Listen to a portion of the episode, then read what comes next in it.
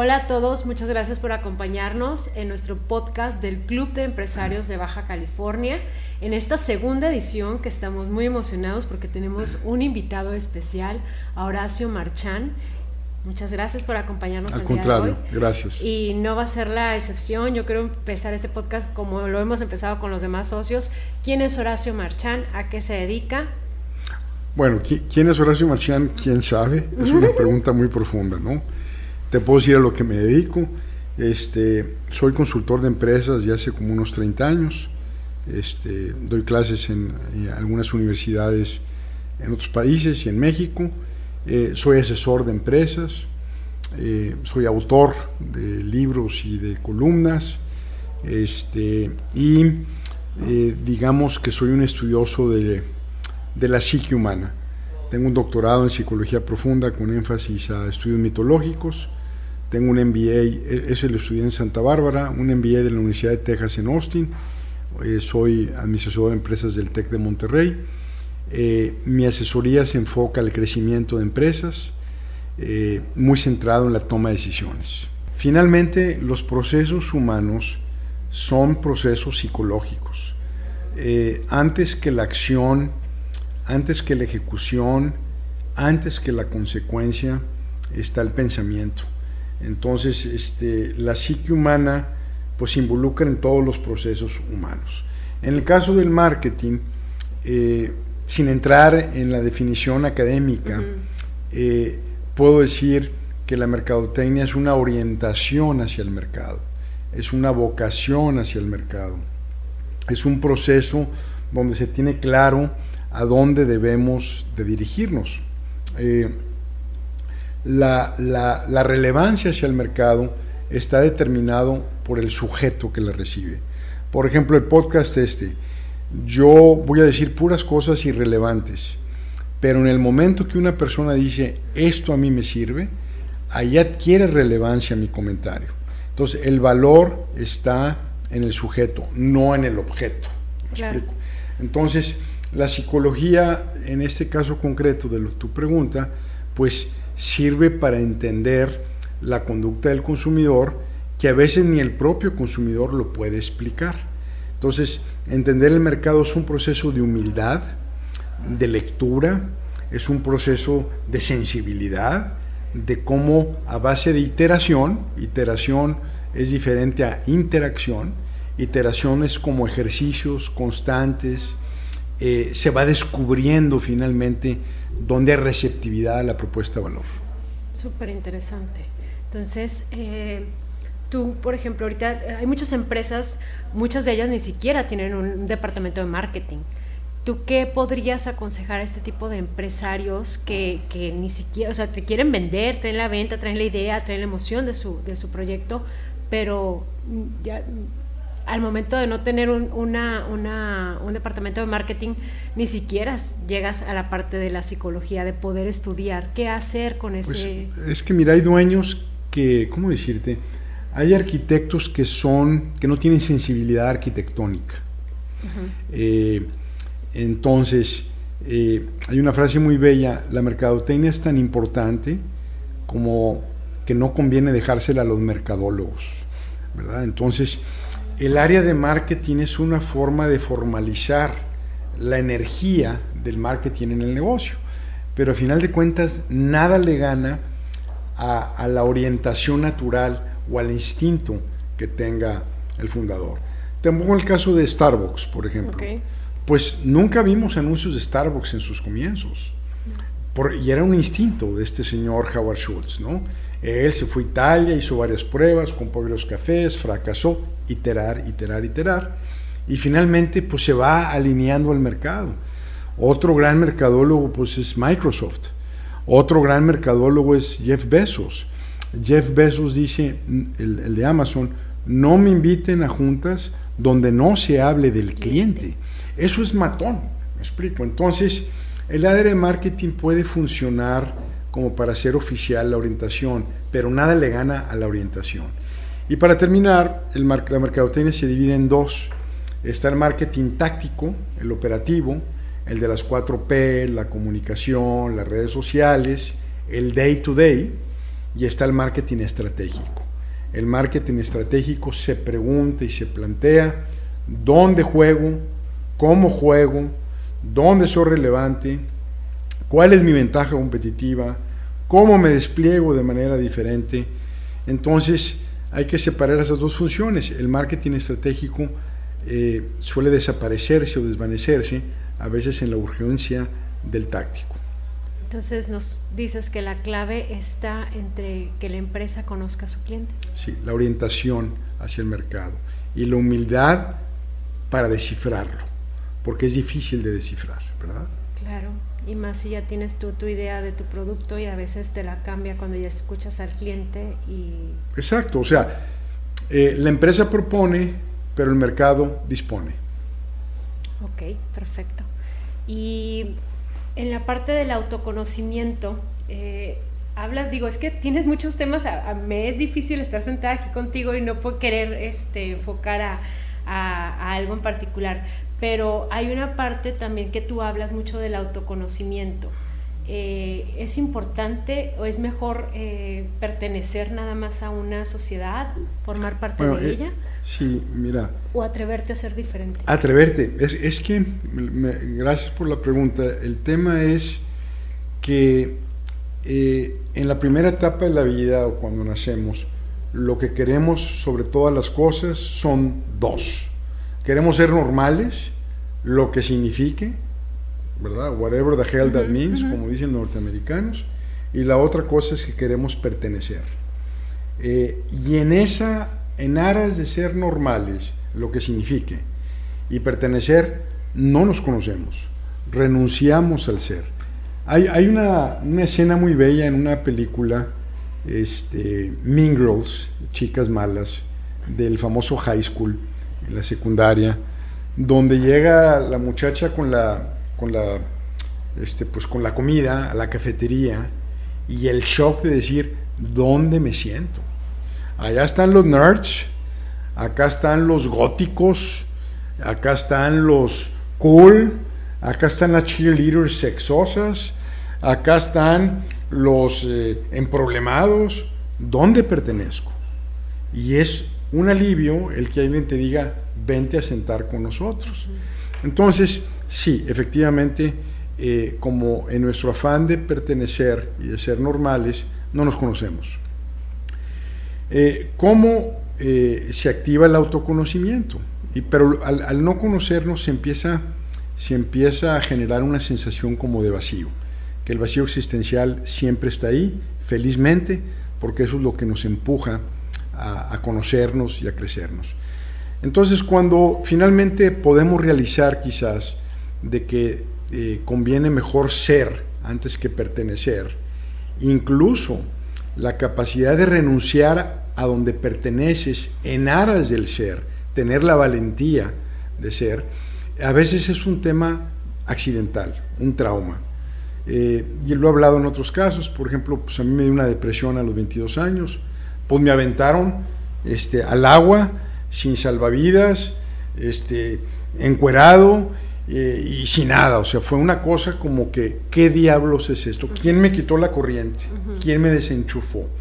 A veces, infelizmente, es una renuncia, una despedida, es un fallecimiento de alguien querido, una enfermedad, un encontronazo, una pérdida o una ruptura de esta vida ideal que nos formamos en ciertos momentos. Entonces ahí estás obligado al autoconocimiento a forcioris. Eh, y, en otros casos, bueno, pues es a base de simplemente, sin tener ser tan dramático, este, simplemente a base de hacer muchas cosas. Por ejemplo, eh, la confusión vocacional. Los chavos a los 17 años, ¿qué quieres hacer con tu vida? E, es muy pesado eso, ¿no? Eh, yo tuve mucha confusión vocacional hasta la fecha. Y el hecho que encuentres dificultad para ubicarme en una categoría, ha sido gracias a la dificultad vocacional, eh, que no, no me hallo como dice, ¿no? Estudié muchas cosas, me gustan muchas cosas, para bien y para mal. Pero entonces lo concluyo en un tono positivo y digo, haz muchas cosas, experimenta, ábrete, eh, ve a lugares insospechados que no vienen al caso, eh, acepta invitaciones del cosmos extrañas, pero experimenta constantemente, haz muchas cosas y en ese proceso te vas a descubrir. Y cuando te descubras, que nunca terminas, yo digo a veces cuando por fin entiendo quién soy, ya cambié, ¿verdad? Este, entonces tú vas eh, generando eh, una idea de cómo potenciar tus fortalezas, tus virtudes, tus talentos, de cómo te entregas al mundo, de cómo das valor.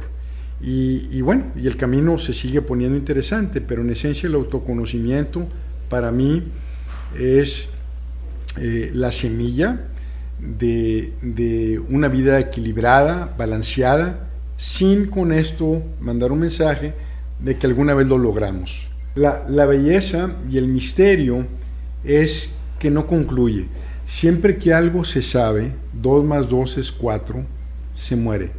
Lo que no acabamos de entender sigue vivo. Y bueno, pues viva la, vivan los misterios. Hablas de, hablaste de muchas cosas y digo, lo resumiste muy bien porque el autoconocimiento pues requiere de mucho tiempo, inclusive al principio lo, lo comentas de cierta forma, pero te enfrentas también a hacer en contra de, por ejemplo, un autoconocimiento que te enseña o que te saca de lo que se acostumbra en familia, por ejemplo? O sea, ¿qué pasa cuando estás en tu autoconocimiento y ves que no concuerdas con lo que se ha hecho por generaciones? Es correcto, es un, como un rompimiento, ¿no? Un rompimiento al guion familiar, al script. Entonces, nacemos, se inserta el guion, y así como boom, este, así es como te debes de comportar, tienes que ser abogado como las últimas cinco generaciones, este, pues esos mandatos, se vale que digas, voy a ser abogado como hace cinco generaciones porque quiero o me conviene. Eh, y ya pasé por un proceso de, de dolor de considerar la renuncia a ese guion. Pero definitivamente que el autoconocimiento te va a llevar a ciertas renuncias y a ciertas desaprobaciones. Eh, y, hay un club muy grande de las ovejas negras, les invito a que se unan a él, este, y de los chivos expiatorios, que a veces el sistema los, los ejecuta y los asigna en aras de proteger eh, el statu quo, pero es una invitación al atrevimiento. Oye Horacio, ahorita que nos comentas toda esta parte de autoconocimiento, una persona, como bien dices, pues nunca deja de autoconocerse, ¿no? Porque te vas renovando cada vez más y vas aprendiendo, te vas relacionando con otras cosas. ¿Hay algún momento donde, los, donde tenga la persona como esa, esa tranquilidad de que ya llegó a esa parte? Es cuando ya dices, pues estoy a gusto con lo que hago, me siento bien, no, no siento ese vacío de que, de que no estoy en el lugar donde debo estar. Ahí es donde ya entraste en un autoconocimiento temporal. o, o estoy a gusto con el vacío. Ok. ¿Verdad? Este, eh, yo creo que eh, estoy a gusto con la confusión. Estoy a gusto con mi confusión vocacional. Me siento bien de que a veces tengo pensamientos muy malos. Mm, es decir, acepto mi sombra, acepto mi lado oscuro. Tengo ganas de matar a alguien, pero no lo voy a matar. Eh, entonces, yo creo que cuando llegas a ese nivel que describes, Liz, eh, es, un tema de la realización de, que los humanos tenemos vacíos siempre.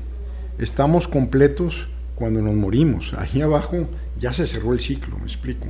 Pero la condición humana es de vacíos. Entonces, cuando llegas a ese nivel y donde privilegias quizás esa es una opinión, es una discusión infinita y este es un abono, pero cuando privilegias la paz sobre el concepto eh, mal vendido, mal comprado de la felicidad, o sea, hacer la felicidad y la felicidad y la felicidad, eh, para mí esa es una trampa. Creo que la paz le gana a la felicidad. Cuando llegas a ese estadio, ese, ese estado de, de maduración, de aceptarte como eres, eh, creo que lo que se consigue es la paz.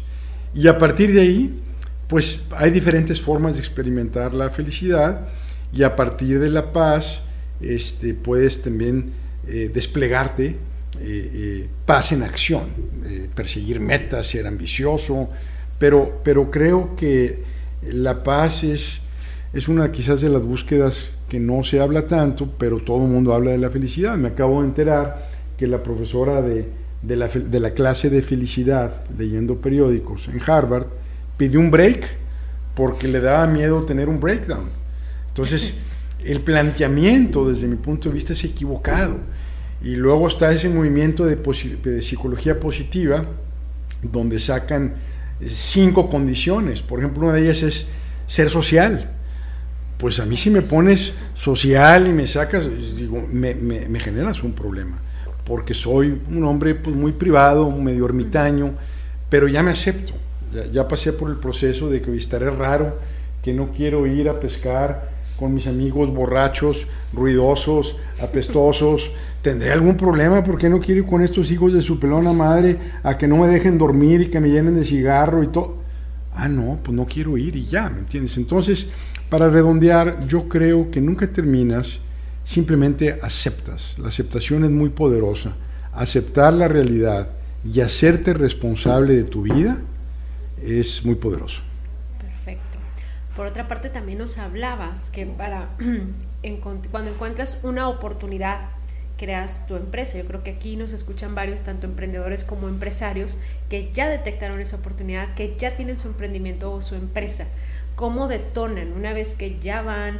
De hecho, lo, lo, lo explicaste un poquito hace ratito, pero ya vas, vas bien y en qué momento vas y detonas en más ventas o para que se triplique esa, esa em, empresa, emprendimiento? la, esencia de los negocios, como yo lo simplifico, es exploras, iteración, un experimento, otro experimento, muchos experimentos chiquitos, muy rápido, donde fracasas muchas veces, barato. Entonces aprendes, aprendes, aprendes, aprendes, aprendes, ya perfeccionas a tu pregunta ya perfeccionas y dices, tengo una propuesta de valor relevante que está explotando esta oportunidad. Soy relevante, soy diferente y le voy a ganar a todos. Bueno, en ese momento ya pasas de la exploración a la detección y llega el momento de la explotación. La explotación eh, demanda velocidad. Eh, obviamente la velocidad demanda recursos. Entonces, si tienes los recursos, pues empiezas a dominar tu nicho, tu categoría y, le metes velocidad para que los imitadores no te copien o no te alcancen. Entonces, e, en esencia, la detonación tiene dos componentes. La primera es elimina restricciones. ¿Qué me está quitando fuerza, impulso? ¿Qué me está frenando? Y la otra cosa es, ¿qué de lo que hago, si lo alimento, si le meto recursos con intención, crece? Entonces es reducir y controlar restricciones o debilidades y enfocarte a potenciar tus fortalezas. Eh, el que ya encontró una oportunidad y tiene una propuesta de valor es una persona afortunada. Ahora lo que tiene que hacer es ejecutar rápido, y mientras va cuidando lo que va construyendo, sigue en expansión. Claro. De hecho, eh, lo relaciono mucho con una frase que de repente dicen cuando hablas de mercado, se habla de mercado, dicen, para todos hay, ¿no? Para todos hay negocio, pero hace rato que lo, explicabas tú, decías que si todos van y venden lo mismo, va a llegar un momento donde eso se, se pierda, ¿no? Entonces... Pues para todos hay, siempre y cuando hagan cosas diferentes, ¿verdad? Pero si los competidores son copiches, tienen baja autoestima, no tienen creatividad, no creen innovación y nada más se pasan viendo envidiosamente al vecino eh, y al competidor en lugar de estar viendo al mercado. Eh, es decir, si todo el mundo compite de la misma forma, con los mismos productos, por los mismos clientes, pues las utilidades se van a acabar, ¿no? Entonces, el tema es encontrar tu, tu nichito, tu huequito y ser completamente siempre digo que es mejor ser único que ser mejor. Claro, claro. Pues muchísimas gracias, este Horacio, muchas gracias por, por estas claves que nos pasas. Este, No sé, me gustaría que dieras algún consejo a alguno de los empresarios, hablando de empresarios medianos y grandes de la ciudad, y otro consejo para emprendedores. Bueno, para los medianos y los grandes, que no se sienten en sus laureles, que no se crean que porque llevan 20 o 30 o 40 años trabajando merecen descansar, el mercado no descansa. Si tú quieres descansar, pues resuelve tu negocio para que siga con la vitalidad. Eh, decirles que todos los negocios llegan a un punto de inflexión donde empiezan a erosionarse. Entonces, la pelea sigue eh, y la innovación es clave. Eh, a los chicos o a los emprendedores, tenemos una idea de que si yo pongo un negocio y, y se oye bien, gacho esto, se oye muy mal, y fracaso, se van a burlar mis amigos, mis papás me van a decir, te lo dije, la novia te va a cortar, este, loser, bla, bla, bla. Y, y cuando estudias las vidas de los empresarios grandotes, lees, dices, oye, esto, este pelado le pegó a la décima, este le pegó a la cuarta, este le pegó a la quinceava. Entonces es aventarte, aprender rápido y si no es por ahí, otro, otro, otro, otro. Entonces a ellos les digo, se le falla hasta que se le pega. Persiste. Súper. También hay otro detalle que también me encanta, que comentas mucho, que dices que un empresario debe tener un consejo. Sí. Y que lo mejor es que sean personas ajenas, Sí. ajenas a, a la empresa. ¿Por qué? Porque los humanos tendemos a polarizarnos, tenemos muchos sesgos, estamos acomplejados, somos neuróticos, nos mentimos a nosotros mismos. O sea, ¿cómo decirte? Por ejemplo, ve Blockbuster. Oye, fue una lente muerta, 10 años, hasta los niños chiquitos, oye, pues va a quebrar. Pues oye, el muchachito de, de 15 años, este negocio va a quebrar. ¿Y por qué no hicieron nada los directores? La industria automotriz norteamericana perdió participación en el mercado 30 años seguidos por los asiáticos. Entonces, ¿por qué es importante un consejo, contrapesos, una pareja honesta, directa, eh, amigos que te digan la verdad, aunque los odies, eh, psicólogos, psiquiatras, coaches, sacerdotes, lo que sea, pero no podemos asumirnos que sabemos todo. Nos conocemos a través de otros y de hacer muchas cosas. Entonces, el consejo, para regresar a tu, a tu tema, el consejo es, es establecer contrapesos. Eh, tendemos a polarizarnos y a mentirnos. Entonces, es muy importante, eh, sobre todo en negocios, que tengamos esos contrapesos. Eh, es decir, tú puedes ignorar la realidad, y torearte en una pareja o en una relación social o de amistad. Bueno, pues está medio negado o medio negada, pero lo quiero. Pero en los negocios no se puede. En los negocios tú puedes negar la realidad, pero no puedes negar las consecuencias de negar la realidad. Y ahí está el estado de resultados, y ahí está el balance general, y ahí está la nómina. Entonces es muy importante esos contrapesos y que tengas la humildad, otra vez, no solo para el mercado, sino humildad en cuanto a si estamos gestionando bien o no. Y hablando de contrapesos y uniéndolo con el principio que es el cliente, lo más importante para una empresa, también tocas muchas veces el tema de los directivos, ¿no? que a veces están sobrevaluados en, Ah, sí. en la organización. ¿Cuál es ahí tu punto Mira. de vista? Porque yo veo todas las empresas que están así, en Sí. su mayoría, ¿no? No todas, pero la mayoría así está. Mira, hay directivos que viven del éxito de las decisiones de, la generación que los precede. Es decir, eh, eh, en este mundo complejo y sistémico, tú tomas una decisión, pero las consecuencias a veces se ven en el tiempo. Y es un tema sistémico, complejo. Entonces, a veces los directivos, eh, el negocio va bien, pero va bien porque es tan buen negocio que aguantan deci- decisiones muy malas. O sea, es tan buen negocio que aguanta muchos idiotas, exagerando la nota, ¿no? Y a veces hay negocios tan malos que cualquier error te quiebra. Entonces, eh, se llama la, la- la teoría de la atribución. Eh, cuando las cosas salen bien, yo las atribuyo a mí y cuando salen mal, pues es las circunstancias, ¿verdad? Entonces, eh, a veces, mm, después de treinta y tantos años de consultor, te puedo afirmar que a veces el problema más grande de los negocios son sus directivos eh, o el dueño, y a veces hasta el consejo. O sea, ¿qué pasa cuando ya me ha tocado de repente les digo, ¿sabes qué? La restricción de este negocio eres tú o es tu cuerpo directivo.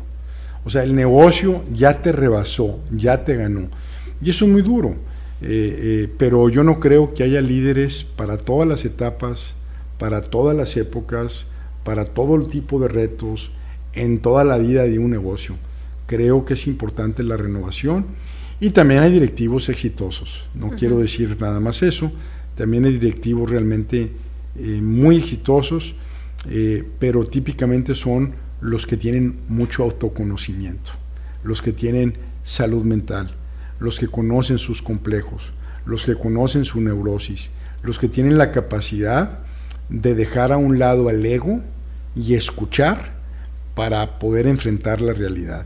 Entonces, pues hay de los dos, ¿no? Claro, y de hecho ahí es la siguiente pregunta a la que conectaba, ya casi para cerrarse, que andas corto de tiempo pero eh, el equilibrio, o sea, ¿en qué momento llegas a un equilibrio? Tú hablas, he escuchado muchos podcasts tuyos y, como bien dijimos, tocas muchos temas, pero creo que tienes algunas bases eh, muy centradas en la parte de, cuidar a la persona, no solamente en la parte mental, en la parte emocional, profesional, pero también salud de ciertas formas de comer, eh, de ejercitarse, un empresario para poder llegar a esa claridad o un directivo, ¿cómo podría llegar a un balance?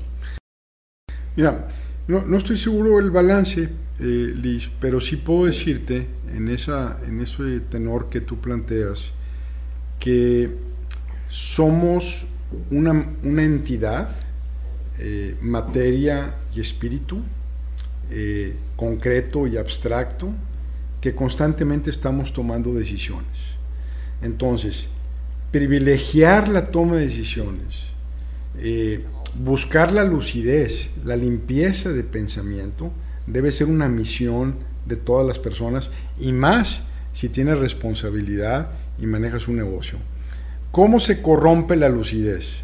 Cuando no te conoces a ti mismo, cuando te dominas por la reacción cuando te dominas por el pensamiento concreto y no el abstracto, cuando estás volcado a la acción sin reflexión, eh, cuando eh, eh, llega el momento donde estás tomado por, por, cosas que ni siquiera conoces, las personas que se conocen entonces tienen esa capacidad de privilegiar la lucidez. El ejercicio, pues, si tú no haces ejercicio, la máquina, el cerebro no trabaja igual.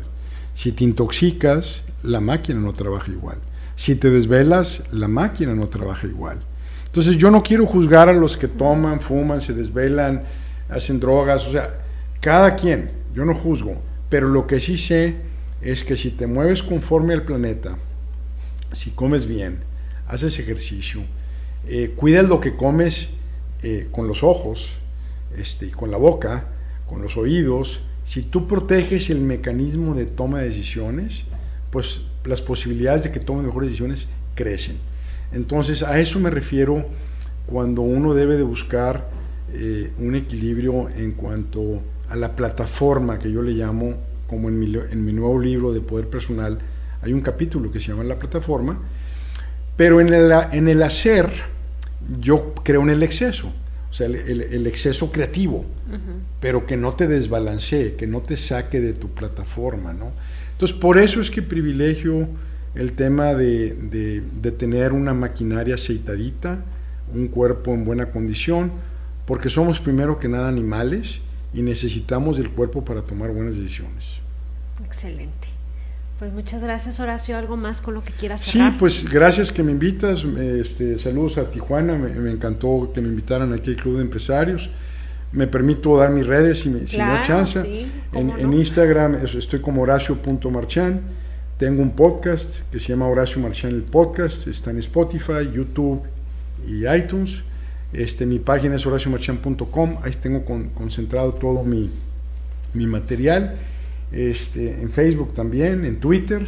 Eh, y bueno, pues ojalá que me vuelvan a invitar aquí a, Tijuana y a ver si te voy a mandar un libro, se llama Poder Personal, sale el mes que entra y gracias por invitarme. No, muchísimas gracias a ti por acompañarnos, por venir desde Monterrey, norteño también, así que gracias por brindarnos un poquito de tu conocimiento y de tantas experiencias.